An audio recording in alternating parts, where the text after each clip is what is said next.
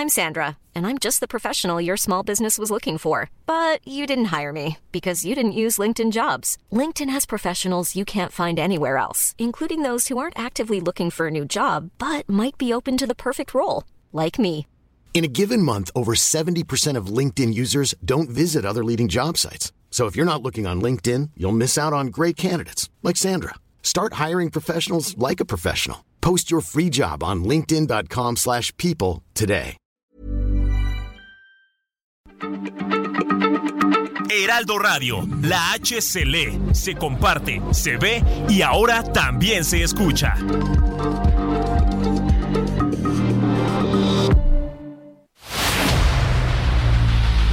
El dedo en la llaga.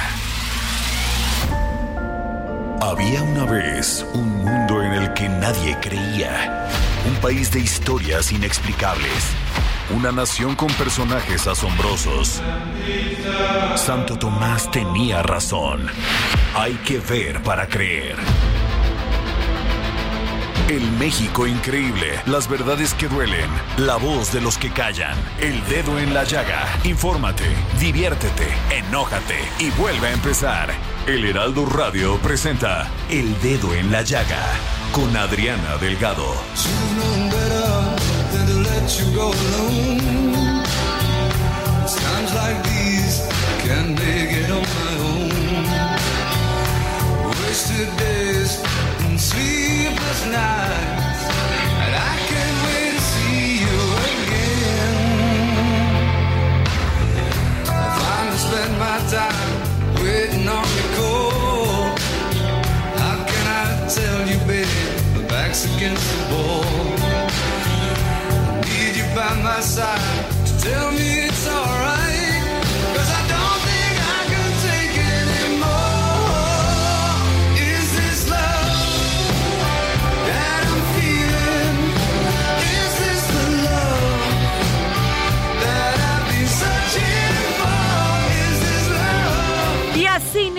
Este martes 2 de mayo del 2023. Sí, estamos escuchando a este maravilloso grupo setentero, ochentero, noventero, bueno, de todas las épocas. White Snake y en esta canción maravillosa que se llama Is This Love.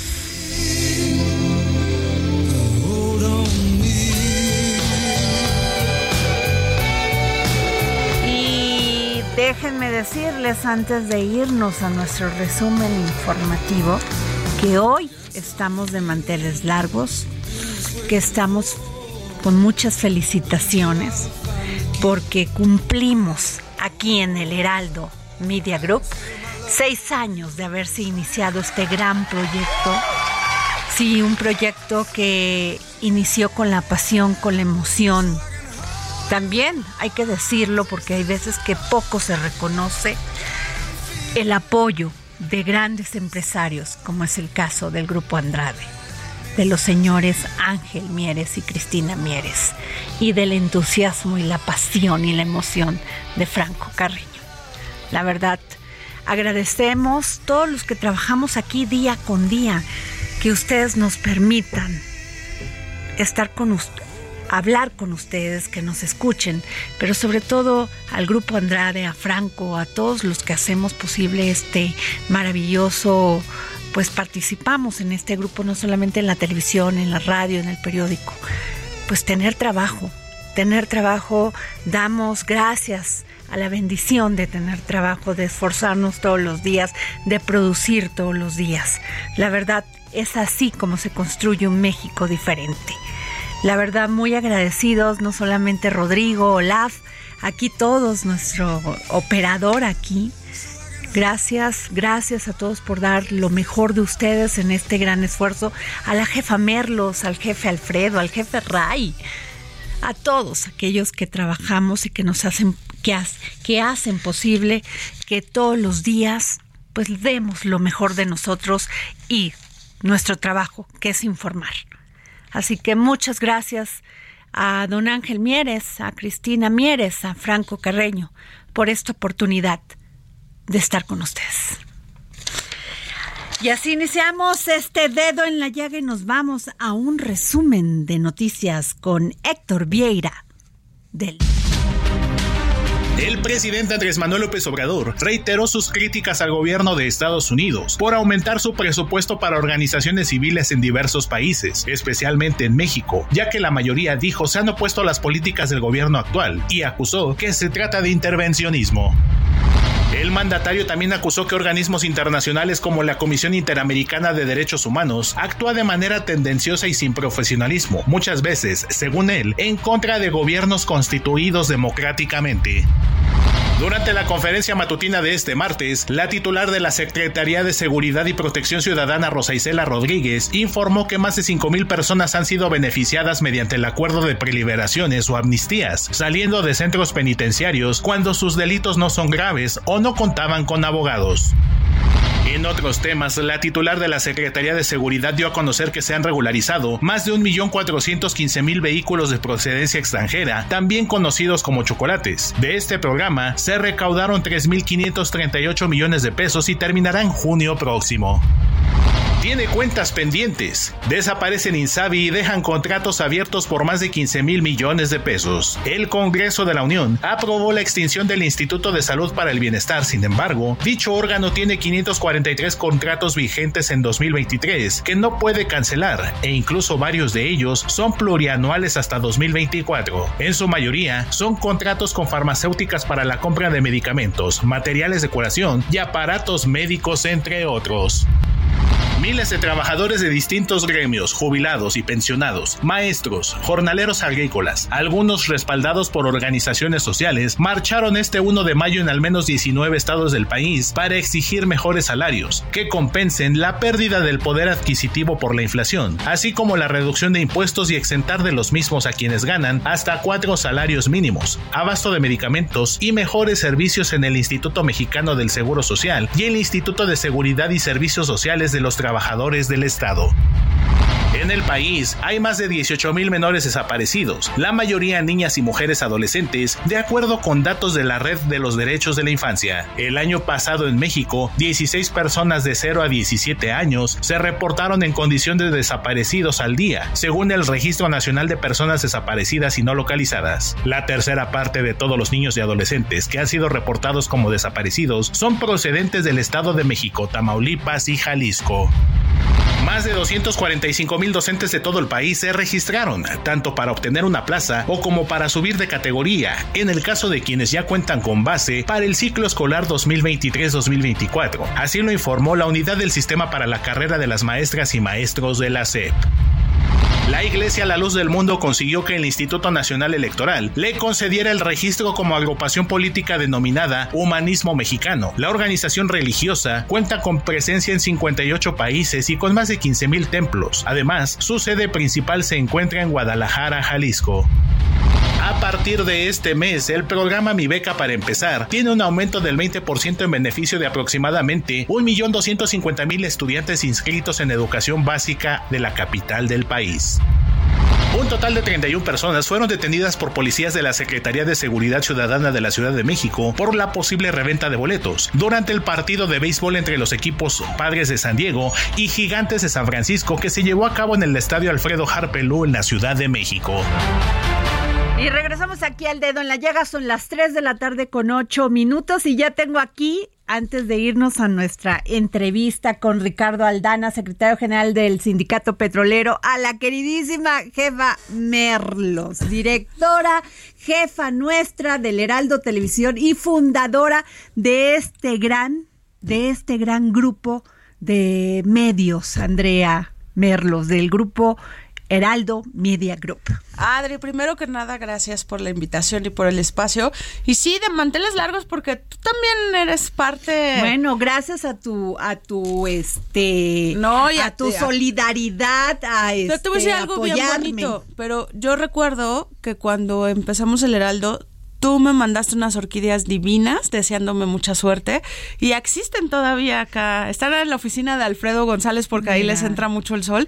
Pero nunca voy a olvidar ese gran detalle y, y tu, tu deseo de que nos fuera bien, de que, de que tuviéramos esa luz para crecer y, ya ve dónde estamos. Y tú además con tu 360, porque ah, columnista del impreso, programa en radio y programa en televisión. Tú eres una mujer muy solidaria con las mujeres que trabajamos, que damos lo mejor de nosotras mismas para crecer, para pues generar condiciones para que este país, las mujeres, podamos ocupar posiciones importantes. Así es, y gracias por ese comentario. Yo creo que considero lo mismo de ti, porque sabes que eres una guía para mí en, en, en mi vida personal y laboral, pero sí creo que, que, las mujeres con mucho talento y con mucho tesón vamos a ir encontrando muchos más espacios para lucir, para crecer y para desarrollar. Jefa Merlos, ¿qué te parece si antes nos vamos a esta entrevista con Ricardo Aldana, secretario general del Sindicato Petrolero, y ahorita nos corremos todo directo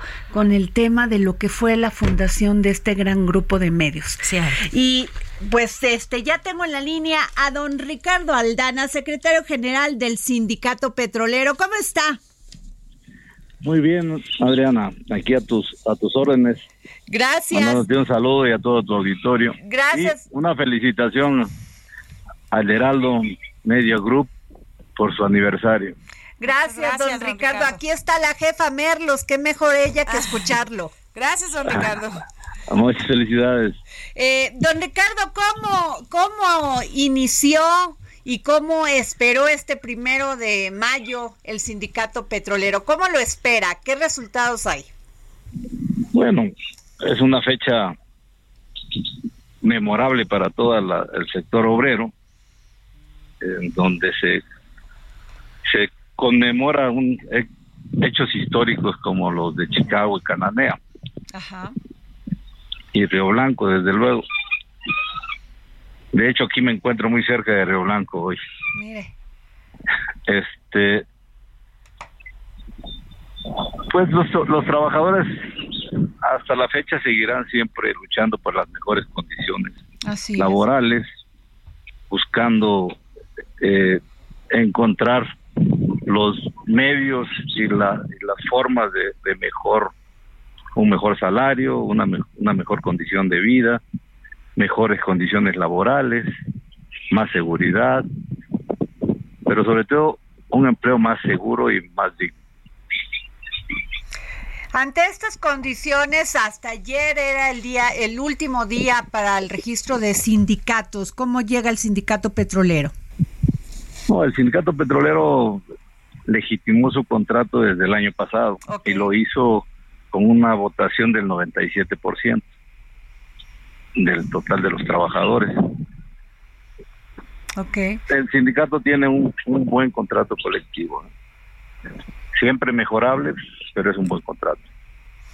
Don Ricardo Aldana, sin duda, ser trabajador petrolero en este país es, es siempre una cuestión peligrosa. Incluso este hemos conocido, muchos, este, eh, hemos tenido información de, trabajadores de Pemex que se encuentran constantemente en peligro y que a veces no contaban con todos los con todos los servicios de seguridad que deben de tener. ¿Cómo está en este momento el sindicato petrolero? Bueno, ahorita es uno de los temas principales y que estamos eh, presionando a la, a la Administración de Petróleos Mexicanos para que cumpla con lo que tiene pactado en nuestro contrato colectivo precisamente en, el en lo que se refiere a seguridad. Hoy tenemos registradas poquito más de ocho mil condiciones de riesgo y las condiciones de riesgo en petróleos mexicanos se clasifican en cuatro, de un nivel 1 a un nivel 4. Y hoy tenemos un poquito más de tres mil del 1 y 2, que se puede decir que la 1 son muy graves la dos son graves, la tres y la cuatro son situaciones medias graves que se pueden ir trabajando con, con tiempo, ¿no? Claro. Jefa Merlos. Don Ricardo, yo quiero preguntarle también sobre estas investigaciones que anuncia desde el gobierno federal, ¿no? Que hay en, en torno a casos de corrupción. Siempre ha sido Pemex una bolsa, digamos que que, que, se podrían saborear algunos eh, malos políticos y algunos malos funcionarios, pero eh, en este momento eh, parece que sí puede estar en el foco actos de corrupción. ¿Ustedes tienen información al respecto? No, no, yo ayer lo comentaba a la hora que me hicieron algunas preguntas. Yo les decía que el problema de Pemex pues siempre ha existido, ¿no? Eh, es mucha tentación en las grandes cifras que maneja Petróleos Mexicanos en, sus presupuestos. Y además es de todos sabido que ha habido eh, muchos funcionarios que han que, han pecado en ese sentido y que al final del día les ha ganado la tentación. Y hoy no podemos decir que, que no existan, no los, no los conocemos nosotros, pero debe de, debe de haber algunos.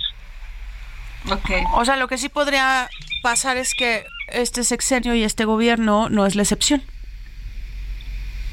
Yo creo que, que no, porque desafortunadamente pues somos humanos, ¿no? Y los humanos siempre caemos en, en errores. Y ese es el problema, ¿no? Claro. La tentación es permanente, condición humana, don Ricardo Aldana. Así es, así es una tentación permanente. Cuando pues, manejan tantas cifras tan altas. Claro, y sobre todo una empresa pública tan importante para México, ¿no? Y tan noble para lo malo también, ¿no? ¿Cuántos empleados, cuántos trabajadores eh, petroleros hay, don Ricardo? Bueno, en este momento sindicalizados habemos alrededor de 90 mil y debe de haber unos 30 mil de, trabajadores de los que se les llama de confianza. Claro. Sin duda un sindicato muy importante para México. Muchísimas gracias, don Ricardo Aldana. Gracias por tomarnos la llamada, secretario general del Sindicato Petrolero. Gracias y gracias por la felicitación al Heraldo Media Group. Les mando un abrazo. Muchas gracias. Gracias, hasta luego. Eh, jefa Merlos, cuéntanos, porque tú sí tienes que contarnos muchas historias de lo que fue iniciar con pasión y emoción la fundación de este gran consorcio de medios. Oye, Adri, pero además eh, con, con, una marca tan grande y tan importante como es el Heraldo de México, porque este, pues a mí, a mí no me tocó, eh, digamos que, que, esos grandes años de, del viejo Heraldo, que era un periódico tote súper importante, ¿no? Este, de, de, mucha tradición en donde. y prestigio también. Y además en donde había plumas del tamaño de López Dóriga en ese entonces, ¿no? Este, y, de, muchos columnistas y periodistas. Acuérdate que había un evento incluso muy famoso donde salieron grandes artistas como Verónica Castro, Lucía Méndez, el rostro del Heraldo. El rostro del Heraldo y los premios Heraldo, que también eran de espectáculos y todo. O sea, era, es un hombrezote eh, el, el Heraldo de México. Y entonces, cuando se hace esta propuesta de crear un medio que, que, se evalúa en, esas negociaciones, no, no estuve yo, estuvo nuestro querido Franco Carreño y Ángel Mieres, pero ellos eh, llegaron a la conclusión de que la apuesta por tener un nuevo medio de comunicación con un nombre ya conocido era más acertada que inventarnos una marca, ¿no? Que, sabemos que es muy difícil a veces posicionar nuevas marcas y por eso se literalmente se sacó del cajón muy empolvado el nombre y los derechos del Heraldo de México que, que se adquirieron en, en el grupo y empezamos esta nueva etapa con un diseño muy innovador, porque se acuerdan que el Heraldo era una sabanota, ¿no? Que había que, que había que desplegar en la mesa del comedor de nuestras casas, porque de otra manera no lo podías leer. no había era digital. Nada. Y, y, el formato tabloide, pues es mucho más familiar. Así es. Y, y insisto, con este diseño, y aunque no tenemos nada que ver con ese viejo Heraldo, pues sí tenemos que ver en, en, en el tema periodístico y como tú dices, de pasión y de bases por lo que nos nos hicieron construir un nuevo producto y a partir de ahí ir desarrollando todas estas plataformas, Adri, que, que lo digo yo con mucho respeto y con mucho cariño, en, en, en una apuesta empresarial y, y digamos que de pues no quiero sonar cursi, pero de mucha luz de parte de la dirección general que, que tiene Franco Carreño de decir, vamos por más y vamos por más en seis años, que es bien poquito tiempo. Y apostarle empresarialmente la Sí. verdad, no sabes cómo pueda en este esquema de la tecnología que se mueve todos los días, no sabes qué ma- con qué te vas a encontrar mañana. Y sin Sí. embargo, hubo esa pasión, emoción para decir, órale, vamos por este grupo de medios y Claro, y te juega en contra, por así decirlo, la tecnología, porque hoy sabemos que con un celular tú puedes tener millones de seguidores Así y es. millones de pesos también, ¿no? Te juega en contra la tecnología, pero también te ju- nos jugó en contra, por así decirlo, que llegamos en un sexenio en donde la publicidad es cero pesos. Y todos sabemos que los medios durante muchos años vivíamos de publicidad. Y digo Así es. vivíamos porque yo vengo de estar en muchos otros medios como no, tú, es la Adriana, realidad. Y, además es la no es corrupción, ¿eh? Claro Era- era que un no. sistema A ver, es una industria. abierto, claro. Así como apoyan a la industria, ya que hablamos con Ricardo, a la industria petrolera, Sí, la sí. industria de acá, la industria Sí. de allá. Esta es una industria que bueno, finalmente este se le apoyaba Claro. y qué bueno, porque generaba información. Y además es tiempo aire, pues, o sea, esto cuesta. Estar hablando Sí, ahorita está con, con la muy gente que malentendido exacto, ese está tema, mal ¿no? interpretado y está mal entendido.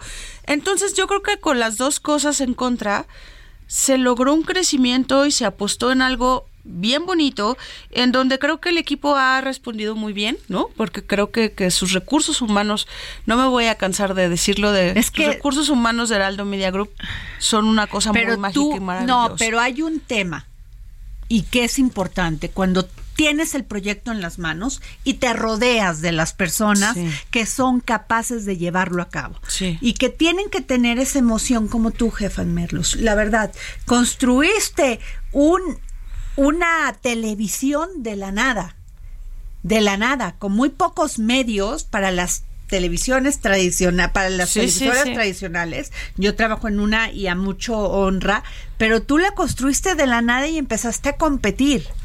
Gracias, Adri. Sí, porque las circunstancias son a veces adversas en ese tema, pero es decir, nos dieron un canal de televisión abierta, ¿no? Nos dieron una... una Que una además suscripción. pagamos. Sí, sí, por supuesto. No, digo, nos dieron a mí, pues Sí. al equipo, ¿no? Este, Ajá. no, claro, se, se compró una concesión de, de cientos de millones de pesos, ¿no? Exacto, para informar a ustedes. Y a partir de ahí es tenemos talento, ¿qué hacemos con ellos? ¿no? Eh, y sí, a veces los fierros no son los miles de millones de pesos que puede tener este otras televisoras, pero tenemos mucho talento y tenemos mucha pasión. Y, y la inversión que tenemos es la necesaria para informar. Adri, que yo lo que creo es, nuestro único objetivo es informar y ser periodistas que, que den las noticias y que la gente opine.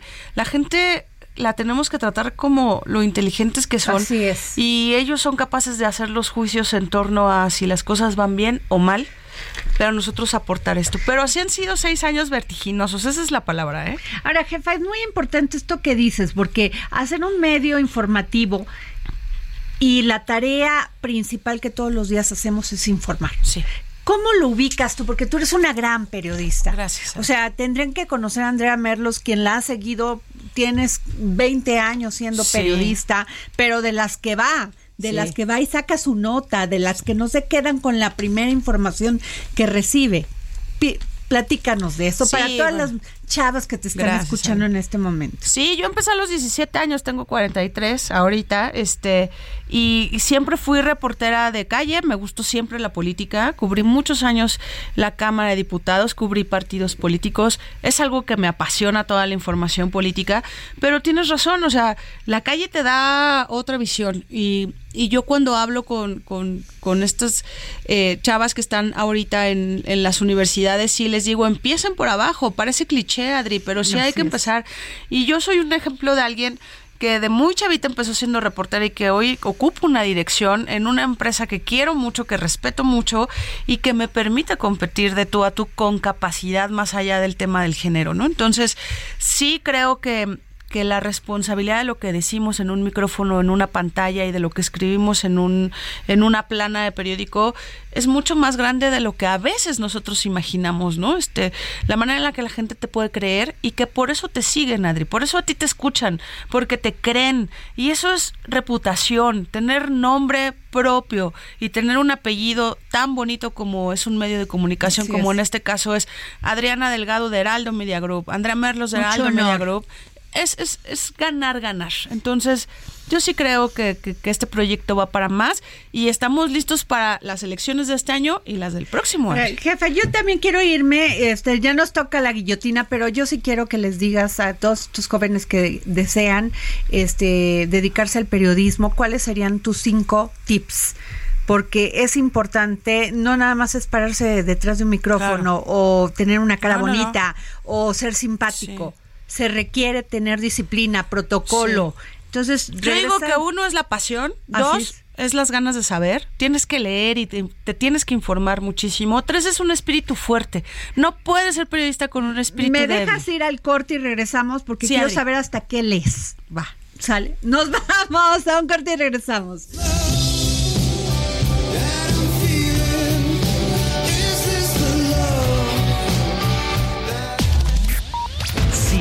Adriana Delgado en su cuenta de Twitter, arroba Adri Delgado Ruiz. Además, te invitamos a enviar tus opiniones y comentarios en texto o por mensaje de audio a través de WhatsApp al 55 2544 3334. Y si quieres escuchar El Dedo en la Llaga de El Heraldo Radio, en cualquier momento y donde quiera que te encuentres, descarga el podcast disponible en Spotify y iTunes.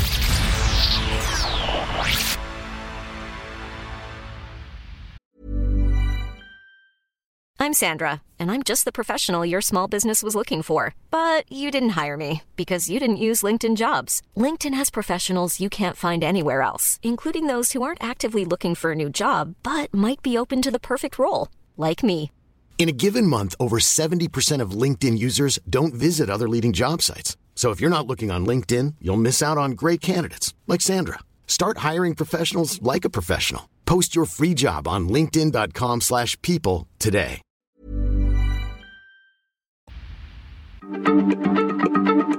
Heraldo Radio, la H se lee, se comparte, se ve y ahora también se escucha.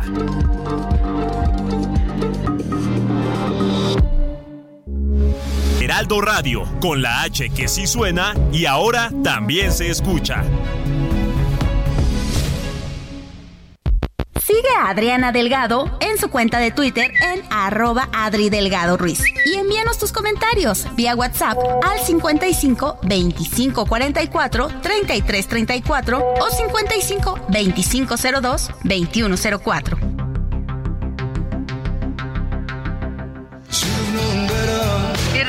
Aquí al dedo en la llaga. Son las 3 de la tarde con 30 minutos y tengo aquí enfrente de mí a una gran mujer, una gran profesionista, una gran profesional del periodismo. Sí, Andrea Merlos, directora del Heraldo Televisión, fundadora de este gran medio de medios de comunicación, no solamente televisión, radio, impreso, redes, que además somos líderes. no, cañón. Somos líderes, ¿no? tanto, en, tanto en web, somos el portal más visto y, competimos con el Universal que tiene 107 años, creo, cumplen este año, y con Milenio que tiene 20 no, un gran trabajo, un gran trabajo, un gran trabajo en equipo. Eh, y jefa Merlos, yo sí te quiero preguntar. Eh, mm, me dices ahorita, trabajé hace unos momentos, empecé a hacer periodismo a los 17 años. Sí. Después, este, pues estudiaste la, carrera de periodismo y te dedicas a los medios. ¿Y por qué te encanta la política? ¿Qué leías cuando eras una jovencita de escaso 14 años? Porque si te empezabas a dedicar a los 17, fue me imagino que prepa. Sí, ¿Qué fue? Pues los periódicos, Adri, este, yo sí creo que la que, que la cultura familiar nos marca mucho, ¿no? Ajá. Y en mi casa mi mamá siempre leía todos los periódicos, pero te estoy hablando, Adri, que mi mamá, hoy porque ya está un poco mayor y no ve bien, pero mi mamá es esa persona que leía el todo el periódico, todas las secciones, Adri. Se sentaba horas a revisar Excelsior, la jornada, llegaba proceso y era era un hábito que llegara el proceso y que el del periódico lo dejara en la ventana y tú supieras que ya había llegado, ¿no? Entonces, mi mamá me inculcó tanto respeto a los medios que en algún momento mi ilusión en la vida era que mi nombre estuviera en una primera plana de un periódico. Eso lo experimenté desde muy joven. Sentí que eso iba a ser así wow. Y mira, y te lo cuento y me emociona mucho porque de alguna manera es, es, es un privilegio soñarlo y cumplirlo. ¿No? Así no es. toda la gente nos podemos dedicar a lo que nos Y, gusta. a lo tienen- que- y tenemos ese privilegio. Sí, y, y- y yo lo agradezco mucho a la vida, a mi mamá que siempre me empujó porque pues no era tan bien visto estudiar periodismo, la gente de todos modos no, no te da mucho Es porque... una- además una profesión que, Sí. si la, que si la quieres entender perfectamente, pues tienes que arriesgarte muchas veces. Y, y en cuestión de política, pues igual, en mi caso son muy políticos. En mi casa se dejan de hablar por Andrés Manuel y por el PRI, y por el PAN. En mi casa las navidades pueden Hay romperse. discusión política, Adriana. hay pueden discusión- romperse por la política. la- el y nos apasionamiento. dejamos de hablar y nos alzamos la voz y es una cosa... Y no sabes, no entiendes. Y entonces ¿no? alguien dice, ya no hablen de política ahorita, ¿no? Y Claro. entonces ya, no, no tienes de qué más hablar. Oye, jefa Merlo, si fuiste la única de tu familia que se dedicó a los medios de comunicación. Sí. Sí, fíjate que sí, y, y de repente decían y de dónde lo sacó, ¿no? Este, Sí. pero este, hasta ahorita soy la única y tengo algunas sobrinas que, que yo digo que son adoptadas, ¿no? Primas, sobrinas adoptadas que no son familia de sangre, pero que, sí- que sí están muy cerca de mí, que se han dedicado un poquito a los medios y, y me da mucho orgullo. Pero en general de la familia, yo. Ahora, es fácil decir, este, tenemos mujeres, por ejemplo, yo me acuerdo que en Veracruz leía el Excelsior igual que mi mamá porque esperábamos el Sí, sí. Excelsior y leíamos a Aurora Verdejo, ¿te acuerdas? Y yo veía, híjole, esta mujer es columnista, ¿no? Y escribía de política y entonces empezabas a como tortuosamente a quererlo entender, ¿no? Pero no le fue fácil a Aurora Verdejo llegar a ser columnista. O sea, fue difícil. Yo una vez platiqué con ella. ¿Para ti ha sido un camino fácil? Fíjate que creo que por cuestión de educación sí, porque sí presumo mucho que me enseñaron que yo podía hacer lo que yo quisiera. Ok. Y eso es una base muy importante porque cuando te construyen bien esos ladrillos de, de, de ánimo, de decir, tú puedes hacer lo que quieras como quieras, ¿no? Entonces creo que, que vas haciéndote el camino un poco más fácil, pero a punta de fregadazos, Adri. No ha sido algodones. No, no es, no es algo que te digan tú vas a hacer y No. ya lo aceptes. Exacto. así, "Ah, no, yo". no, no. Y por eso cuando nos, es- por eso cuando nos critican de que estamos este histéricas e históricas, digo yo, este es porque es nuestra única forma a veces de abrirnos camino. Así y, es. y no es no se trata de pasar por encima de los demás, se trata de decir aquí estoy y entonces pisas más fuerte, caminas más fuerte y eso no llegas con gusta. más gusto. Eso no gusta, es criticable en un en un patriarcado. Sí. Perdón. Pero vas encontrando jefes maravillosos, Exacto. hombres, aliados, que sí les gusta. Y que ven en ti ese poder y que ven en ti esa fuerza y que dicen, pásale. Y les voy a decir una cosa, porque mi este, no sé si el jefe Carreño nos esté escuchando en este Ojalá. momento, pero él es un hombre de otra época. Sí. Es un hombre que abrió los espacios de este medio informativo a las mujeres y confió en ellas. Sí, es muy impresionante porque además de que es en su trato respetuoso, es amigo, es calmado, ¿no? Este, es súper exigente, pero no es, no es alguien que pierda los estribos, es alguien que te trata sin género y, y en el mejor de los sentidos, Adrián, te trata por talento, Así te trata es. por lo capaz Eso que es lo- eres. eso es una de las un- eso cualidades es una cosa maravillosa del. Sí. La, la, la- el tema de equidad. Sí, y de mucho respeto a puedes, pásale. Yo así lo digo en todos los aspectos, ¿no? Y, y yo soy un claro ejemplo de eso porque además en el Heraldo eh, este ha sido para mí el, el tercer puesto, digamos, que he tenido de crecimiento, de, de entrar siendo editora, de crecer a editora general y de ahora ocupar nuestra una sección de mente mujer que me dices, Así es. maravillosa Sí. visibilizar los problemas que tenemos las mujeres que los vivimos todos los días Que- y además, Adri, con otra visión, porque de repente esto que hablamos de, del cliché que puede significar el feminismo a veces, ¿no? Para los hombres, no para nosotras. Nosotras Claro. tenemos muy clara este, nuestras Claro. batallas, pero a los hombres a veces es un discurso que les aburre, aunque no lo digan ya públicamente, ¿no? Pero yo lo que creo es que hay veces en los que este feminismo nos debe de llevar a, a tratar de trabajar mucho más en equipo. ¿no? Claro. Y trabajar en equipo significa solidaridad solidaridad con nosotras y con nosotros. Claro. O sea, y, y el Heraldo creo que sin duda alguna es un espacio que le ha costado trabajo. No estoy hablando de que todo haya sido ni fácil ni regalado, Adri, pero hemos sabido entrar en procesos que nos ayudan a arreglar lo que creemos que está mal. Así es. Y con errores y con aciertos, porque somos seres humanos Así que a es. veces no vemos todo en 360 y que a veces nos podemos equivocar, pero el chiste es cómo te equivocas y cómo te levantas. Así es, jefa. Cuando te dijeron vas a ser directora de El Heraldo Televisión, Muy emocionante. Me emociona mucho, me emociona mucho, pero me llena de miedo. Y siempre lo confieso y más a alguien como tú, ¿no? Este, no le diría ni engañaría a nadie diciéndole, ay, sabía que esta oportunidad iba a llegar. No, me, me invadió el miedo porque este síndrome del impostor que llaman en, en psicología, de que por más buena que te sepas, sientes que... ¿por qué que- sentimos eso las No mujeres? sé. Tú eres una mujer muy capaz, conoces el periodismo, te has llevado las primeras planas de los periódicos. ¿Por qué sentiste miedo? No lo sé. No lo sé, pero, pero sí sé controlarlo. Y sí sé no, sí sé no quedarme paralizada. ¿Qué Y dijiste? sé decir, sí, sí y puedo. voy por el reto. Sí.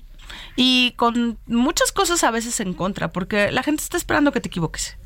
Cuando, cuando alguien no te quiere, ¿no? ¿no? No internamente, sino lo hablo socialmente, esperan que te resbales y esperan que te equivoques, pero uno está hecho para levantarse todos los días y hacer las cosas lo mejor que se debe de hacer, ¿no? No es lo mejor que tú creas, es lo mejor que, que el sistema también espera de ti y hay que saberse adaptar a eso. Andrea, tú eres una gran hija, Sí, eres creo. una gran hermana. Yo te he visto ir más allá del sacrificio personal humano por, lo digo con mucho sentimiento, por mantener la familia que, man- que tienes. Sí, Adri. ¿Cómo le hace una mujer para poder, sin sentir culpa, poder triunfar Sí. sin sentir culpa por hacerlo? Mira, Adri, yo creo que para mí ha sido un camino el de mi mamá y, y el de y el de mi hermano que tiene capacidades diferentes, ¿no? Este, porque de repente decirle que tiene una discapacidad no me cuadra mucho porque yo lo veo como alguien, pues normal, si esa es una palabra que se puede usar, ¿no?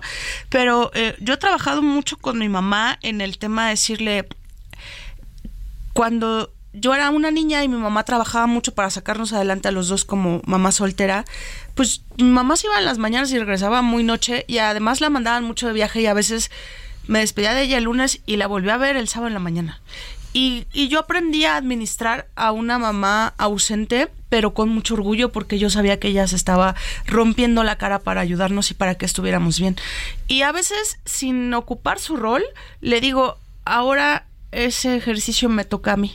Ahora a mí me toca trabajar tantas horas, a mí me toca a veces no estar, pero que ella y mi hermano sepa que siempre van a contar conmigo porque lo que hago lo hago muchas veces por ellos, porque mi mayor deseo, Adri, en la vida es que ellos dos estén bien. A veces lo logro, a veces me equivoco, a veces no sé si es el camino correcto, pero este creo que uno hace siempre su mejor esfuerzo porque las cosas estén bien y, y yo lo trabajo mucho con ellos. En decir, ojalá estuviéramos más juntos, pero se hace lo que se puede y alguien tiene que trabajar. Jefa, eres un ejemplo, y te lo digo aquí a micrófono abierto, de lo que es la tenacidad, lo que es el profesionalismo, la pasión, la emoción, no solamente en tu esquema personal, humano, espiritual, sino también como jefa, como líder de un equipo. Así se llega. Gracias, Adri. Yo te quiero mucho y, y ya sé que, que va a parecer que estamos este de guayabazo Y que no limpio, nos importe. Pero este insisto que eres una guía y eres una luz para mí, eres un ejemplo para mí porque eres eh, también una gran pionera desde que yo te conocí que tú también muy joven y yo también muy joven y te veía con esa fuerza, ¿no? Teníamos Este, hambre. Sí.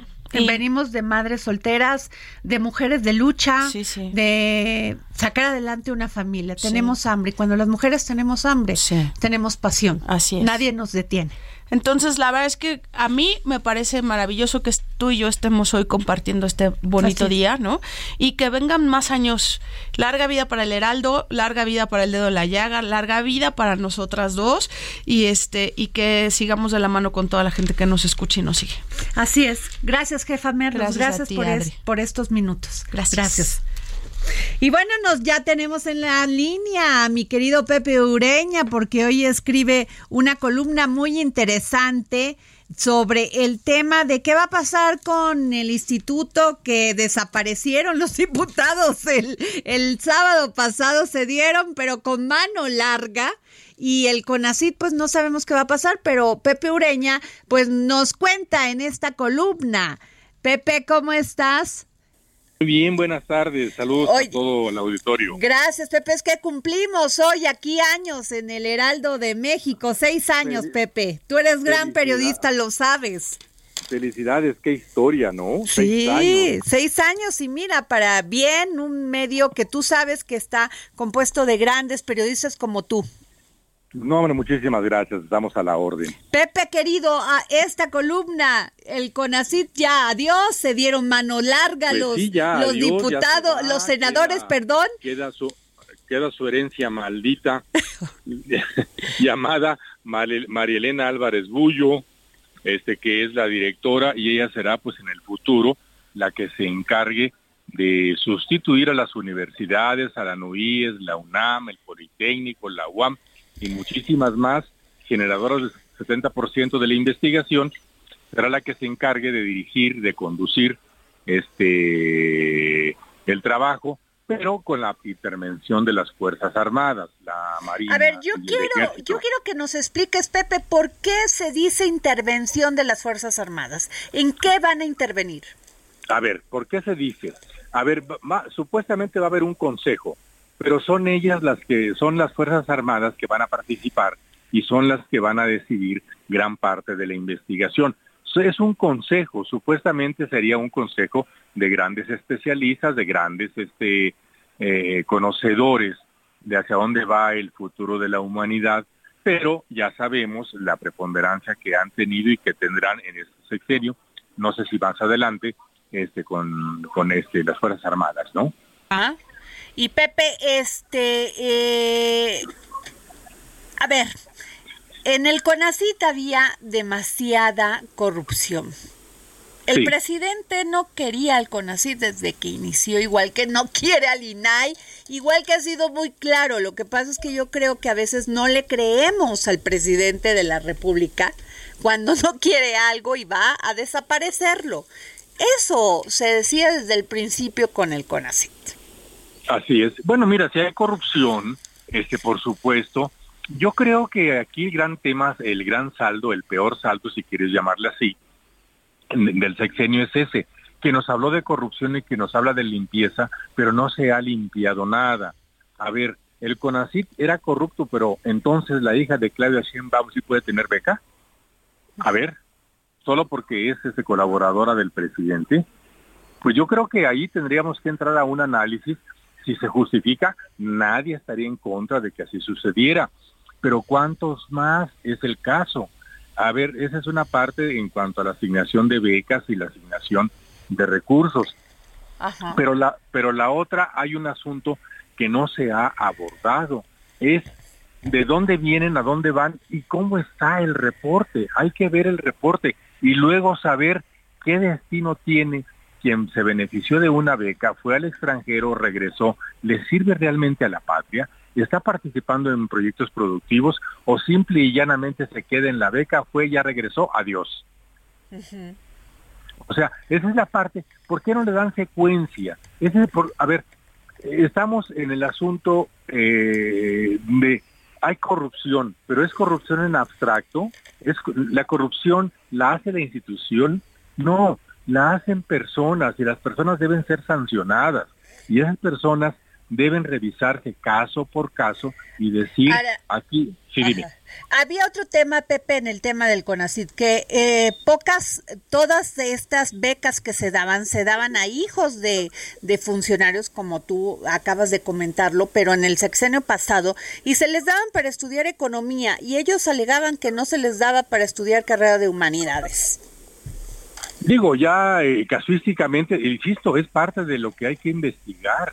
O Sí. sea, por supuesto, nadie está en contra de que se aclaren las cuentas, que se clarifique todo, todo, todo lo que se ha manejado, por supuesto, esa es la parte, la parte que nos deben. Pero la otra, de desaparecer el CONACIT así nada más porque sí.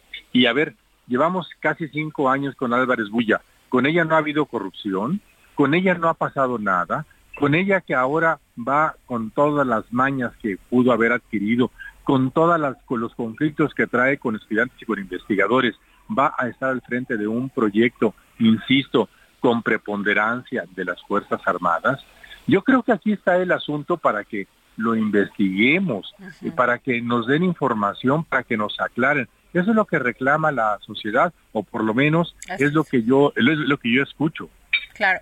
Pepe, este, y te quiero este, preguntar rápidamente el tema del INAI, porque fíjate, la comisionada presidenta del Instituto Nacional de Transparencia, Acceso a la Información y Protección, este, Blanca Lilia Ibarra, de Datos Personales, perdón, informó que la mañana de este martes se presentó un recurso de reclamación contra la suspensión provisional de la Suprema Corte de Justicia de la Nación, por la que se les negó que su pleno pueda sesionar con cuatro integrantes. Sin embargo, una jueza pues dio para atrás este tema y tiene que nombrar el Senado inmediatamente a un comisionado.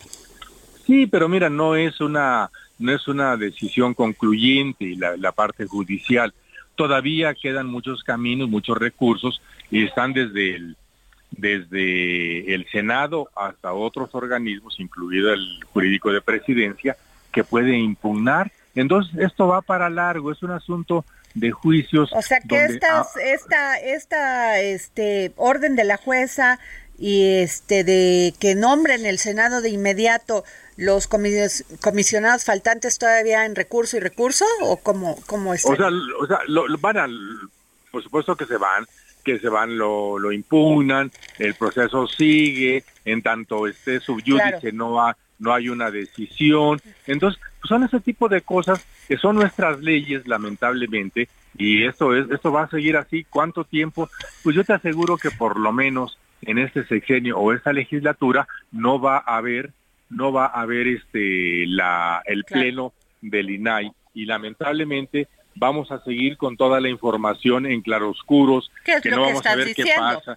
así, es que, así es que no, no sé qué pasa. Ese, ese, eso, eso es lo lamentable de este país la falta de transparencia de Así es. Fíjate que entraríamos a otro terreno donde ahora la Corte, el Poder Judicial, es el que tiene que decidir y es su momento estelar. O decide y actúa con plena autonomía, aunque los juzguen de liberal, neoliberales y de todo lo demás, o nos vamos al vacío, ¿no? Pepe, te, que, te quiero pedir que no te vayas, Pepe Ureña, gran periodista, porque fíjate que tengo en la línea al abogado Ulrich Richter, porque la empresa tecnológica Google tiene como plazo esta semana para indemnizar económicamente al abogado mexicano Ulrich Richter, quien desde hace ocho años emprendió una batalla legal para exigir la eliminación de un blog que difunde información falsa sobre, sobre Ulrich. Informó, pues esto lo, lo, eh, ese fue el tema de esta denuncia. Ulrich, ¿cómo estás? Muy buenas tardes, muy buenas tardes, Pepe. Buenas tardes a todos. Aquí tengo ya a Pepe Ureña, por eso no quería que se fuera, porque es un gran periodista. Ulrich, cuéntanos. cuéntanos, ¿qué, o sea, estás a ya eh, tu lucha. Mira, mira, seguimos adelante. Lo que pasa es que nosotros hemos planteado la ejecución de la sentencia de segunda instancia que condena en dos rubros unas cantidades líquidas exigibles. Estos rubros son la indemnización por daño moral y la indemnización por daños punitivos.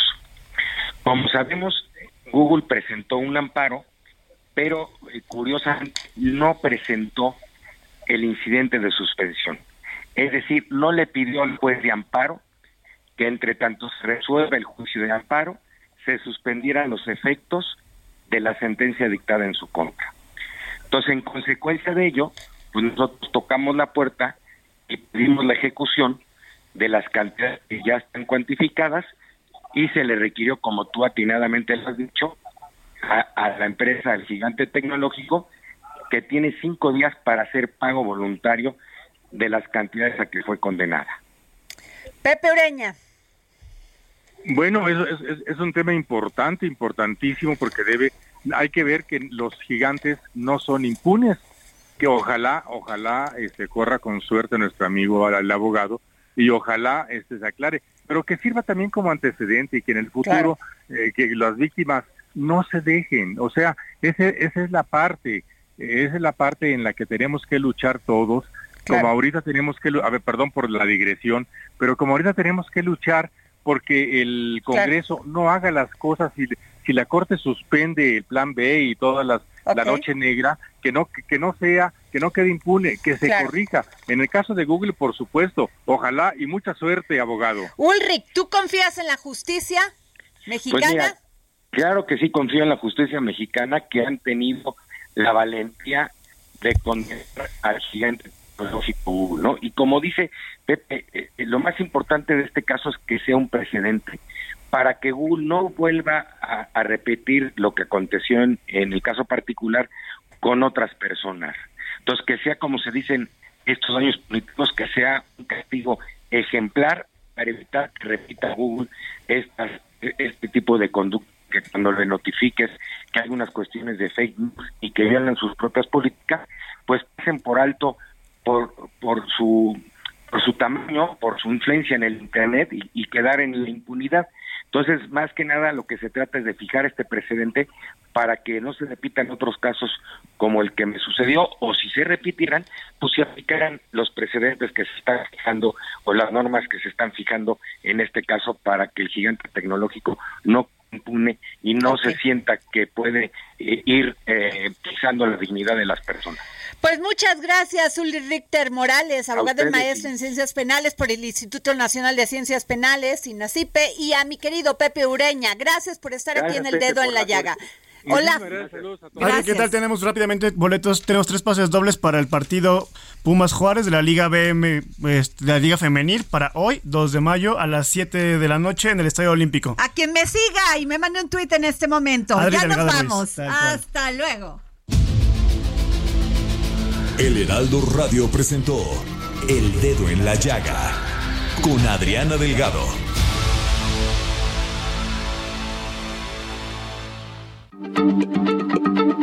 Heraldo Radio, la H se lee, se comparte, se ve y ahora también se escucha.